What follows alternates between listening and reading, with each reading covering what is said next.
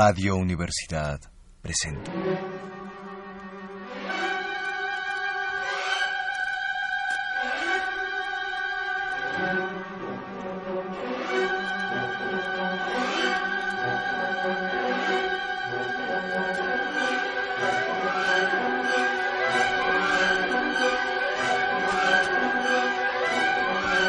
La cucaracha, la cucaracha, la cucaracha. Área de divertimento.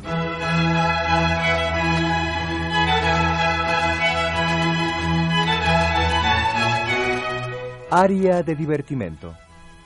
Un lugar donde los clásicos soplan. ¿El alcoholímetro? No. Un lugar donde los clásicos soplan y rasgan. ¿Tus ropas? No.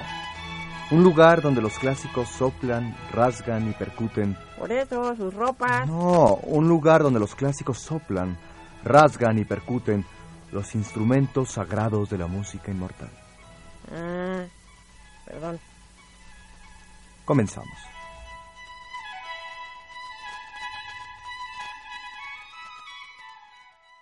Amables radioescuchas que sintonizan hoy, como todas las semanas, su programa Área de Divertimento. Sí, dije todas y sí, dije semanas. Como todos sabemos, nuestro país vive tiempos difíciles, tiempos de crisis, tiempos donde ha sido necesario templar el espíritu, templar el corazón, templar la voluntad. En fin, simplemente templar. Simón, templar. Hoy, más que nunca, sabemos que la música es de vital importancia y que nosotros, trabajadores de los medios, tenemos la obligación, el íntimo deber de difundirla, de solidarizarnos con las causas más apremiantes y en un espíritu de fraternidad cultural, marchar juntos hacia un mejor mañana. Mejor mañana sigo con esta filípica de la actual situación y ahora pasaré al tema que nos ocupa. En área de divertimento, no hemos bajado los brazos, no hemos perdido la fe. Lo que sí hemos perdido es una parte considerable de nuestro presupuesto. Hoy, nuestro programa estaba destinado a compartir con ustedes, querido público, una conversación directa y sin tapujos con esas grandes figuras de la ópera de este y todos los tiempos. Hablar con un Don Giovanni. Discutir eruditamente con un o una Fidelio. Beberle las palabras a un Sigfrido o intercambiar jocosos chascarrillos con un, no sé, Fígaro, Orfeo, Fausto, Carmen. Todos ellos que estaban comprometidos a compartir con nosotros aquí sus secretos, sus historias, sus vidas. Todos, todos se negaron a venir porque les ofrecimos como estímulo una cantidad que calificaron de miserable e insultante. Afortunadamente, siempre hay quien, ya sea porque su situación económica es más que precaria, o porque nunca han tenido una oportunidad verdadera de algo más que un papel secundario en la vida, siempre, siempre hay quien acepta venir a un foro como este, y en circunstancias como estas, a abrirse a dialogar y sobre todo a proyectarse ante las masas, ante el gran público, o ante usted, selecto escucha, que sintoniza nuestro programa semana con semana. Quiero agradecer a nuestros invitados, a todos estos personajes de la ópera que casi nadie recuerda, pero que ahí están, siempre presentes con su gran corazón y sus pequeñísimas áreas. Vamos a un corte y regresamos para dar inicio a esta importantísima sección. Y ahora, la sección Mande.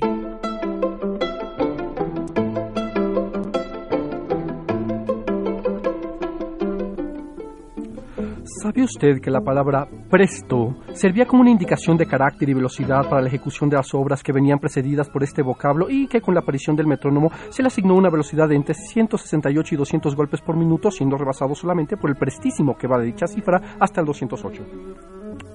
¿Mande? Yo pensé que presto era lo que me dijo mi prima. No, está fuera de lugar.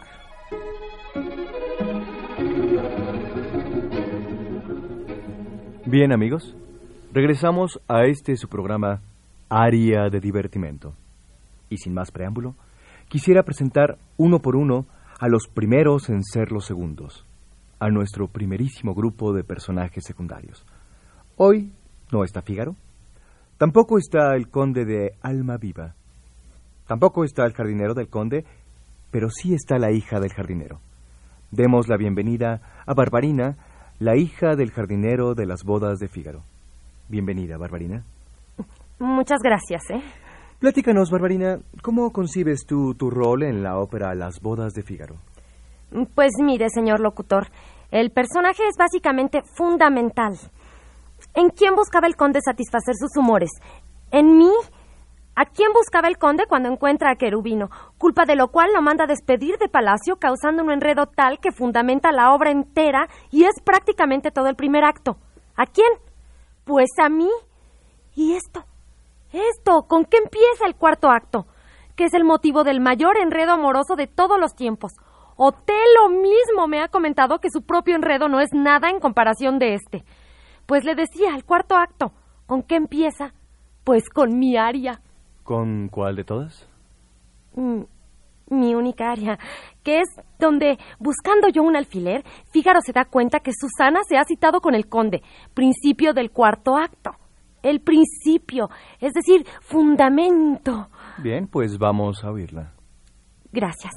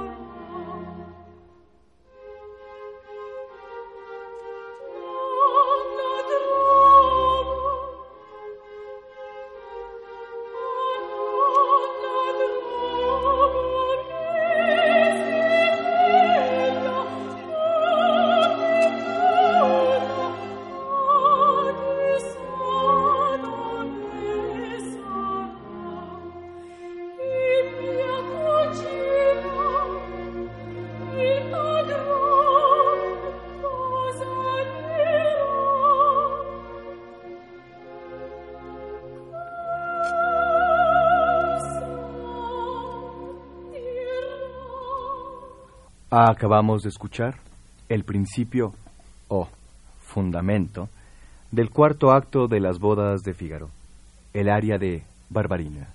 ¿Verdad que debería llamarse Los enredos de Barbarina? Sí, sí, claro. Bien, eh, continuamos con nuestro programa de primeros, segundos personajes de la ópera. Oh, no sé, Barbarina y sus amigos. O Las bodas de la prima de Barbarina. Un nombre así, más lógico. Sí, gracias, gracias. Eso será todo. Le agradezco su participación. O sea... mire, mire, le propongo lo siguiente.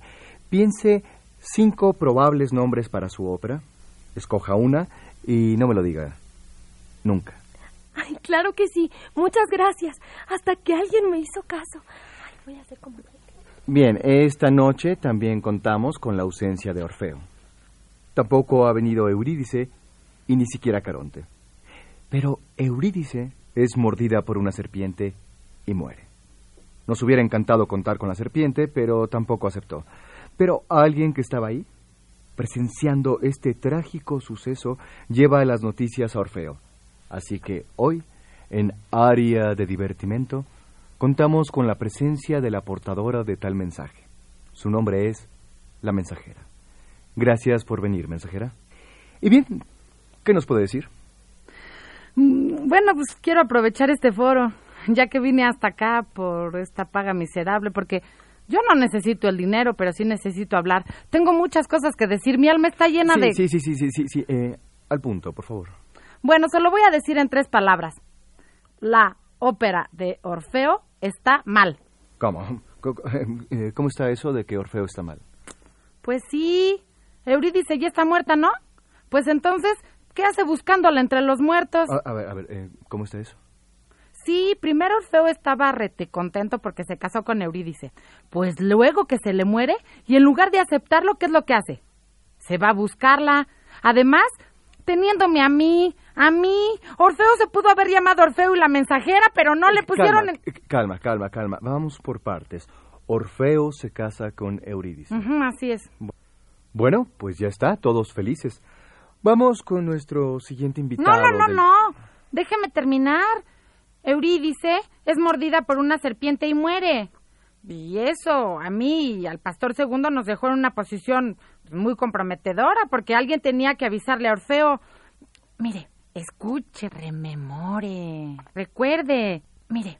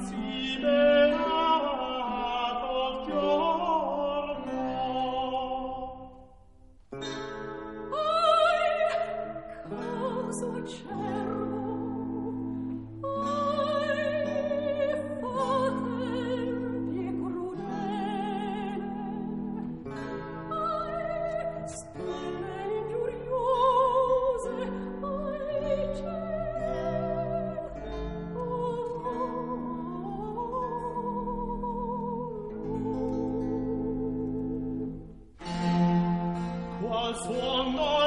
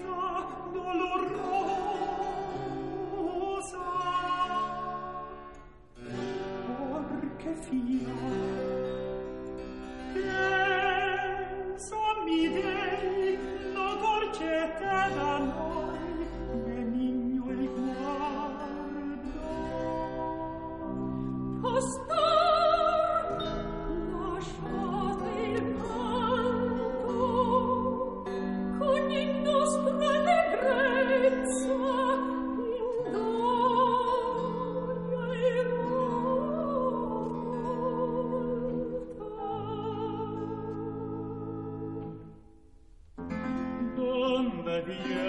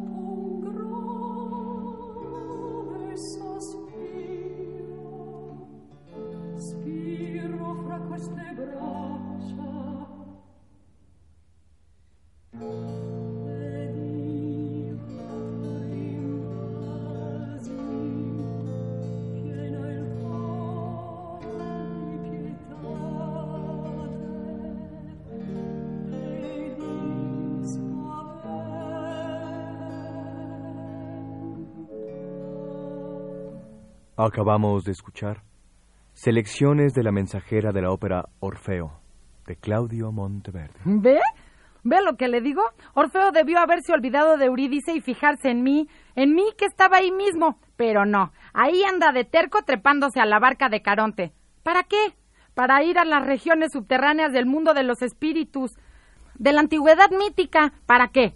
Para conmoverlo, según él. Pero lo que yo digo es que nomás fue a pasársela mal. Viendo cómo estaban las cosas, ¿sabe qué? Se lo voy a decir en tres palabras. Yo no me subía. Y luego que va y convence a Plutón de que le devuelve Eurídice. ¿Y lo logró? Sí, sí, pero eso ya no es relevante porque en el camino de regreso, Orfeo pierde a Eurídice. ¿La pierde? Sí, sí pasan muchas cosas. ¿Y, y qué pasa con, con Orfeo? Pues se regresa a Tracia, solo, seco y vacío. Luego Apolo lo convierte en una estrella y bla, bla, bla. Ya sabe, pues cosas menores. Bueno, sí, sí, sí. Pues así son las cosas. Muchísimas gracias por habernos acompañado. Pudo haberme escogido a mí. A mí. A mí, pues que sé lavar y planchar y sé hacer unas empanadas al horno buenísimas y una ensalada griega que no tiene nombre, porque Sí, siempre... Sí, sí, sí, sí, sí. eh, muchas gracias. Mire, ¿podría ayudarle a Barbarina con sus cinco nombres? En, en esa esquina, por favor. Gracias. Bien, continuamos. Hoy no hemos merecido la luminosa presencia de la Reina de la Noche, importantísimo personaje de la flauta mágica, pero sí nos alcanzó para pagarle a sus tres damas de compañía. Tres por el precio de una. Nos convino, ¿no, don Chucho? Ajá, ajá. Trágame tierra. Eh, bienvenidas, dama 1, dama 2 y dama 3.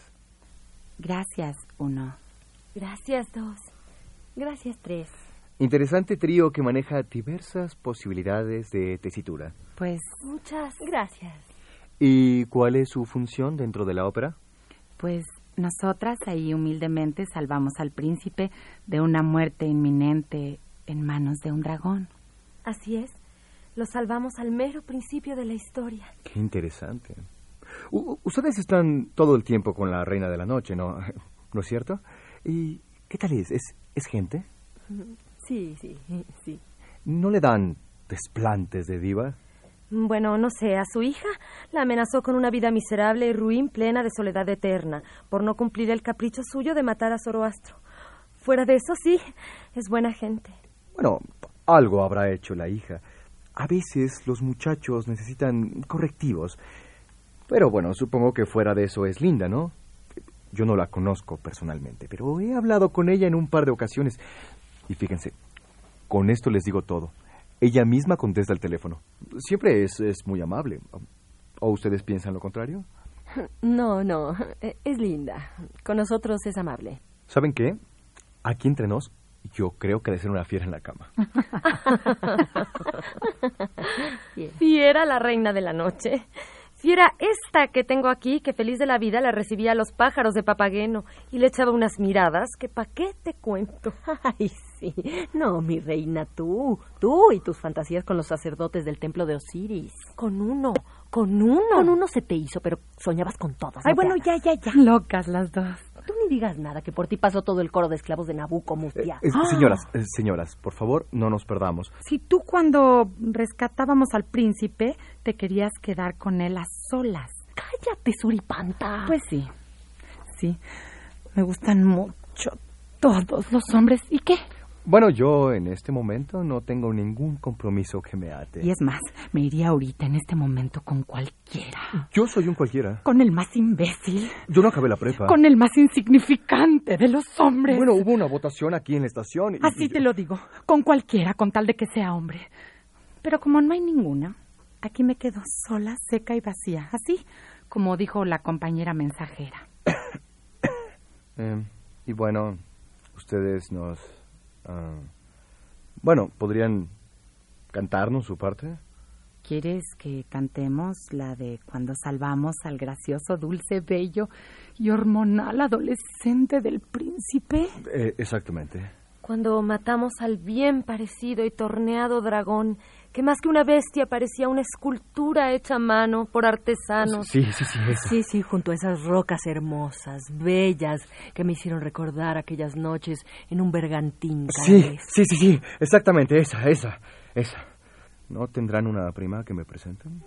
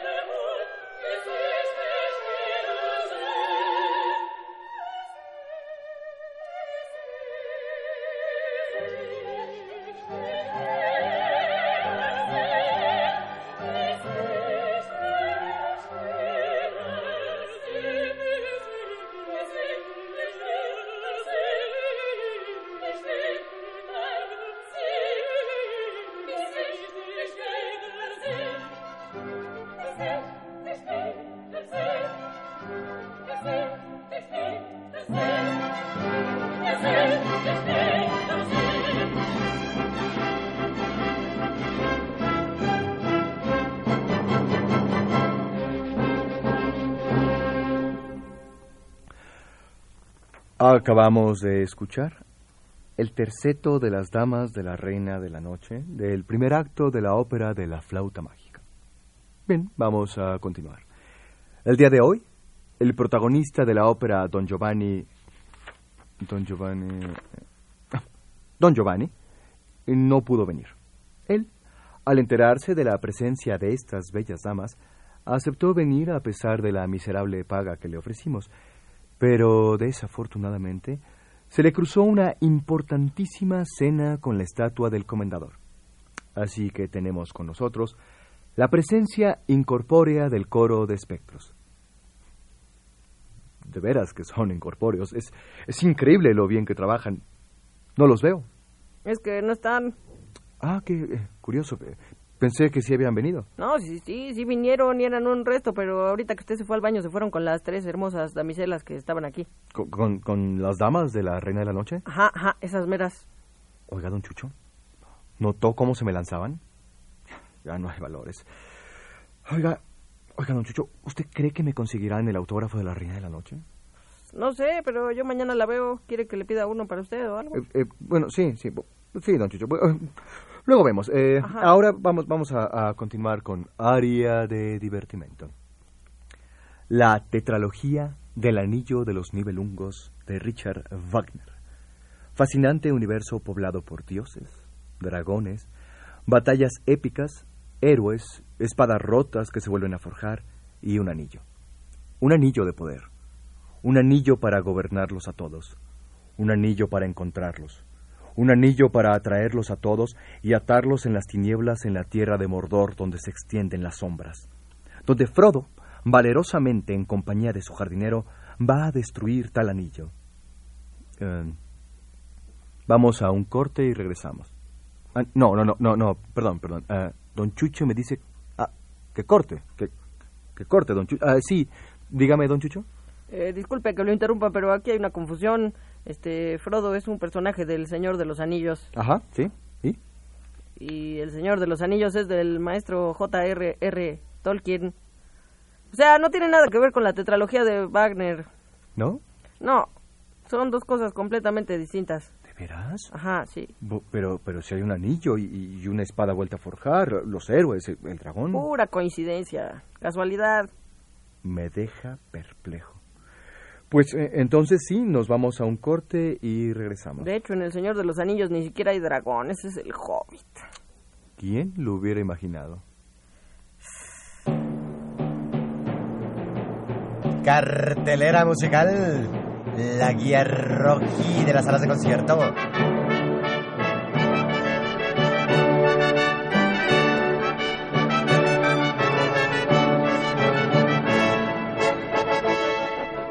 Si usted se encuentra en la ciudad de Múnich el 22 de septiembre de 1869, no deje de asistir al estreno del Oro del Rin, primera ópera de la tetralogía del Anillo de los Nibelungos de Richard Wagner. La representación, ordenada por Ludwig de Baviera, no cuenta con la aprobación del autor, ya que su deseo era estrenar la tetralogía completa mm, del autor. Ahora bien, si usted se encuentra del 13 al 17 de agosto de 1876 en la hermosa ciudad de Beirut y cuenta con unas ah, 15 a 20 horas libres, no deje de asistir al estreno completo de la tetralogía El Anillo de los Nibelungos, festival escénico para tres días y una velada preliminar, y participe asimismo del estreno del teatro Casa de Festivales del Beirut.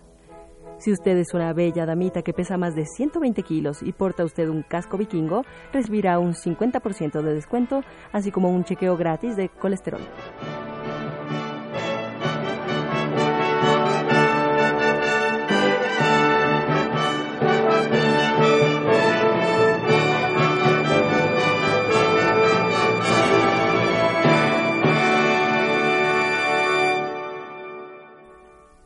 Bien, continuamos.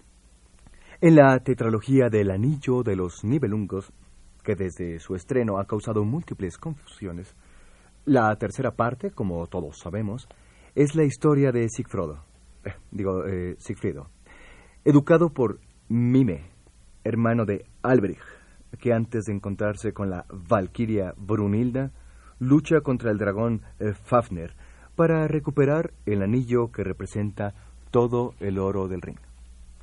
Bien, eh, ninguno pudo venir, ni siquiera el ring.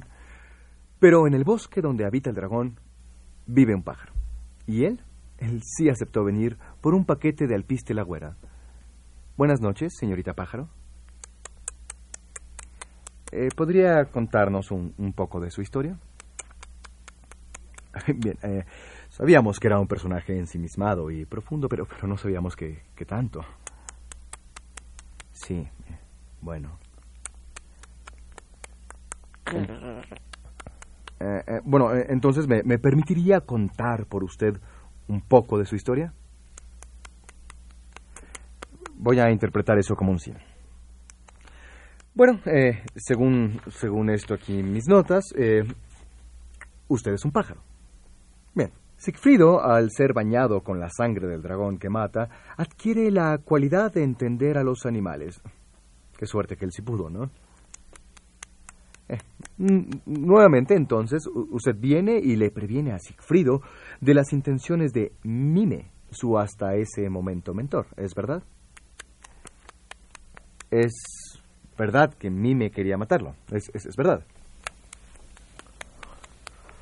Conteste, por favor.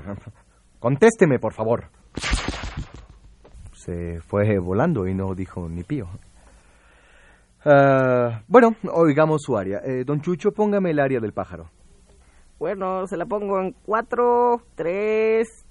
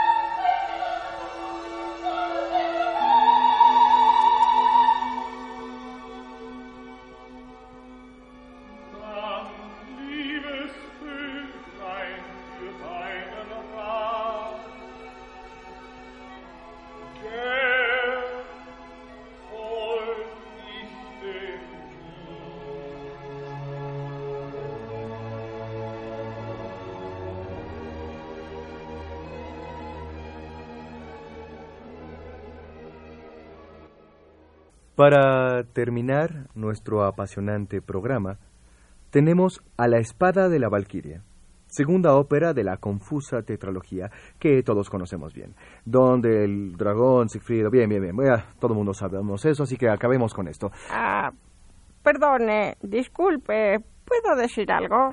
Bueno, a ver, doña Espada, don, tú, artefacto, cosa, di. Este, bueno, yo no soy propiamente un personaje. Ya lo sé, ya lo sé, usted cree que yo soy... ¿Por qué cree que lo puse al final? Ah, sí, lo que soy es un leitmotiv. Ajá. ¿Y? ¿Sabe lo que es un leitmotiv? Bueno, no, pero, pero bueno, usted que es una espada y, y que conoce el mundo, nos lo viene a explicar, ¿no? Ahora resulta que las espadas le tiran a las escopetas. Bueno, un leitmotiv es una suerte de personaje metafísico dentro de la historia de los personajes, eh, digamos, eh, reales. ¿Un qué? Es decir, que el leitmotiv es un tema musical, una frase sonora que representa algo. Así, en esta tetralogía podemos encontrar a lo largo de toda la historia el tema del amor, del heroísmo, de los balsungos, del héroe Sigfrido, de la tormenta, del valor de la valquiria, del pacto, en fin, todas esas ideas que son importantes para estas cuatro óperas. De manera que la historia se va complementando con la intervención musical de los leitmotiv. A, a ver, sí, sí, pero, pero, pero, ¿cómo? Ah, sí, déjeme que le muestre, porque usted es un poco... Mm, Don Chucho, arránquese con el final del primer acto de la Valquiria, por favor. Se lo mando. Bien, ahí tenemos, en una noche de tormenta, el encuentro de Siglinda y Sigmundo en la casa de ella, que está casada con Hunding. ¿Escucha? Ese es el tema de compasión de Siglinda por Sigmundo.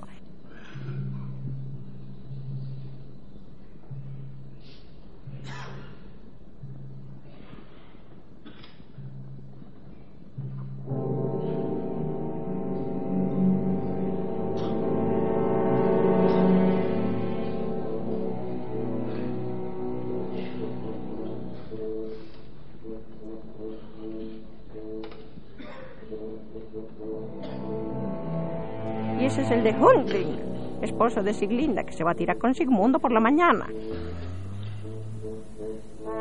Y ahora escuche, Sigmundo va a descubrir el arma con la que combatirá a Hunding al amanecer. ¿Sabe qué arma es? ¿Una pistola? No, amigo, la espada. Yo. Y sabemos qué es eso. Por el leitmotiv. ¿Lo oye?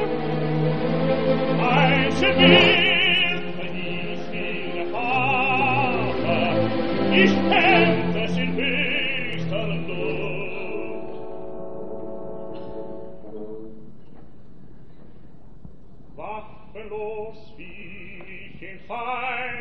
Feindes Haus. No, ese es el de Hundling. Seiner Rache fand drastisch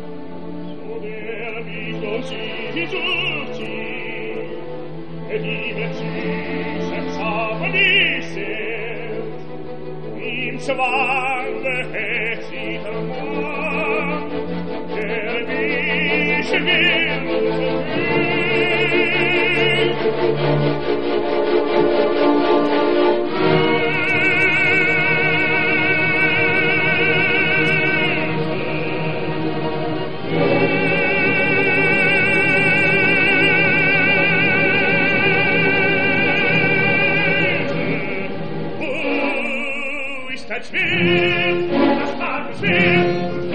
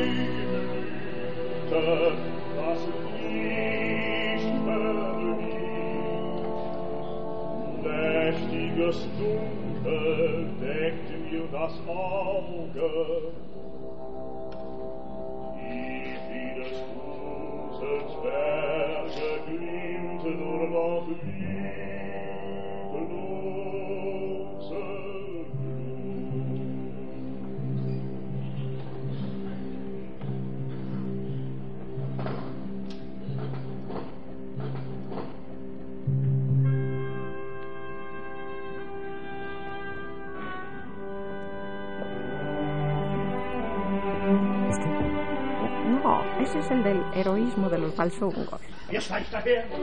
Ich bin es, wer mich ein, in tiefem Schlaf liegt um dich, ich spür's die Betäubung.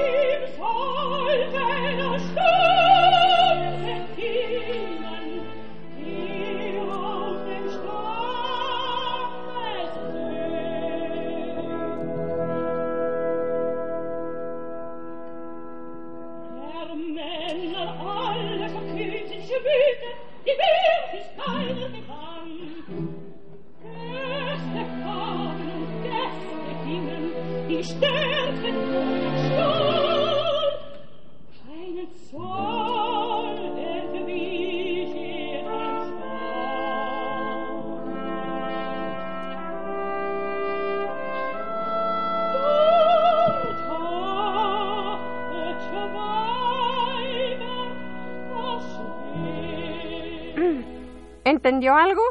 Ah, bueno, creo que sí, pero... Pero, pero usted habla mejor que yo. Eh, me- dígalo usted, por favor. Pues que no hay personaje pequeño. Ahí me tiene a mí y a todos los leitmotiv de la tetralogía. No somos personajes, pero nos necesitan para entender la obra. Así, todos sus invitados no serán un Orfeo, una Carmen, un Fígaro, pero sin ellos no existiría la historia. Bravo. Bravo. Gracias. Bravo. Es real, es real, es real. Se lo voy a decir en cinco palabras. Sí. Qué bonito habla. Eso mismo me lo dijo Peter Jackson, el director del Señor de los Anillos. Por eso me contrató. Oiga, ¿y en qué otras cosas ha trabajado?